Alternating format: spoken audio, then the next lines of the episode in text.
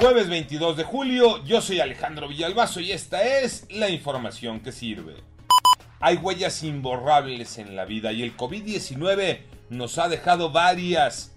Soledad, tristeza, duelo, desempleo, falta de dinero. Pepe Toño Morales. Efectivamente, de acuerdo con autoridades de México y también del mundo, estamos en medio de una tercera ola de contagios. Y a su paso, la COVID-19 deja muchas cosas. Por ejemplo, soledad.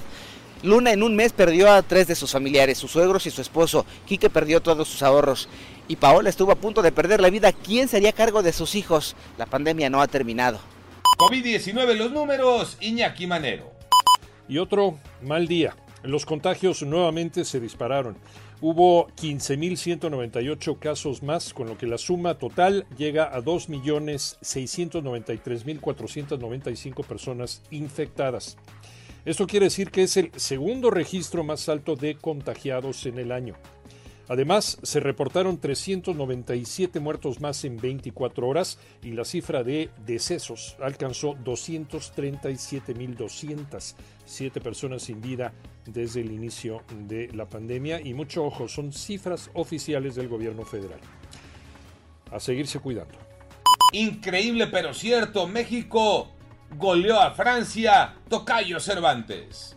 Así es, Tocayo, qué bonito es lo bonito. Valió la pena pararse muy temprano. Y es que México arrancó su participación en Tokio con una victoria contundente de cuatro goles por uno sobre Francia en la cancha del Estadio Tokio. Las anotaciones de Alexis Vega, Sebastián Córdoba, Uriel Antuna y Eduardo Aguirre. Guiñac marcó de penal ante los mexicanos, por cierto, no festejó. Con este resultado, el Tri se coloca como líder del grupo al sumar tres puntos. El próximo partido de la selección nacional será el domingo 6 de la mañana contra Japón en la fecha 2 de la fase de grupos. Yo soy Alejandro Villalbazo, nos escuchamos como todos los días de 6 a 10 de la mañana, 88.9 y en digital a través de iHeartRadio. Pásenla bien, muy bien, donde quiera que esté.